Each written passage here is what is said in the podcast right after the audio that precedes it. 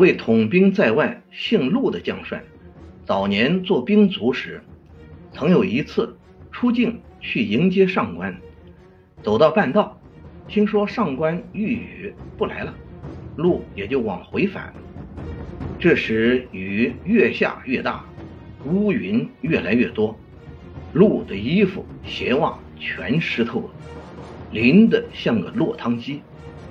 道路又泥泞难走，正在为难之间，忽见路旁有一栋小楼，路赶紧跑到楼前屋檐下避雨。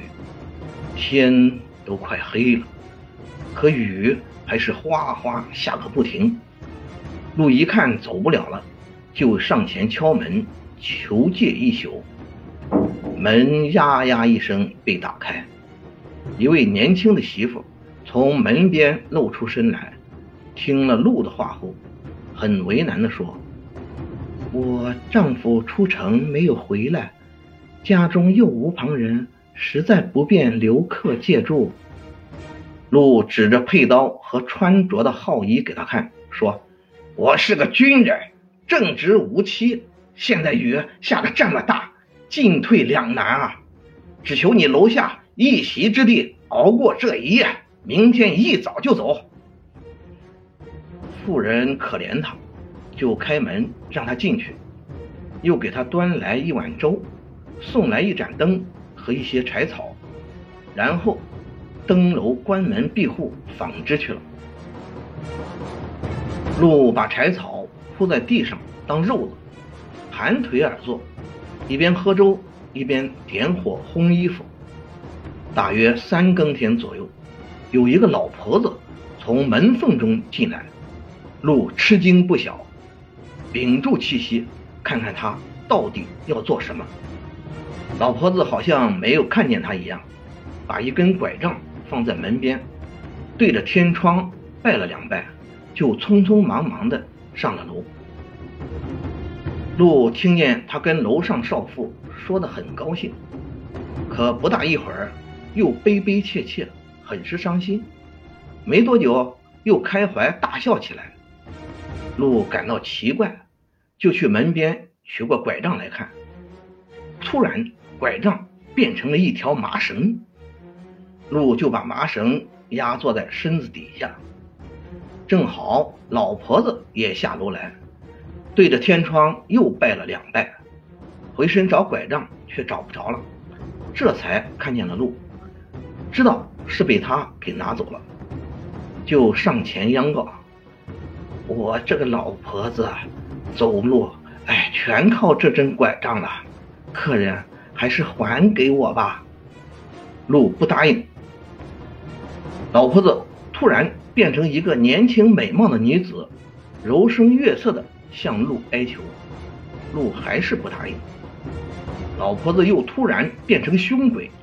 两眼圆鼓鼓的凸出来，大嘴深深的陷回去，耸起双肩，鼓起肚子，朝着路吹气，气息像数九隆冬里的寒风，刺人肌骨，冷不可当。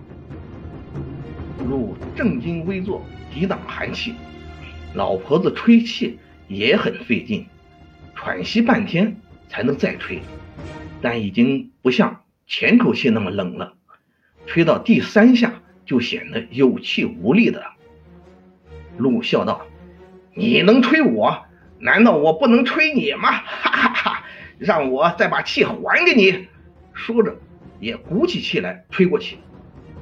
老婆子的胸腹都被气吹穿了。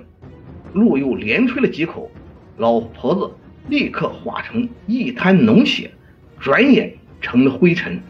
满屋子腥臭逼人。这时天已大亮了，路也不离开，等到有敲门声，起身去开门，只见一个少年进来，见路在他家，便大骂道：“你是什么人，竟敢闯进我家来？”路知道他是少妇的丈夫，就简略的告诉他了什么缘故，说：“快点儿。”我们一起上楼，好救你妻子。少年人跟路一起登楼，怎么推门也推不开。踩着肩膀从门上进去一看，他妻子吊在床头还没断气，两人一同救治，半晌才悠悠醒了过来。问他为什么要上吊，他哭着说：“哎，昨夜前村某某老婆婆来，我忘了她早已上吊死了，就一起聊起来。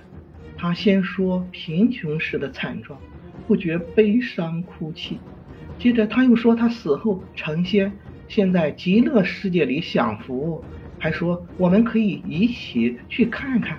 于是他就用袋子做了个圈。”朝圈中一看，果然是重楼画阁，金碧辉煌。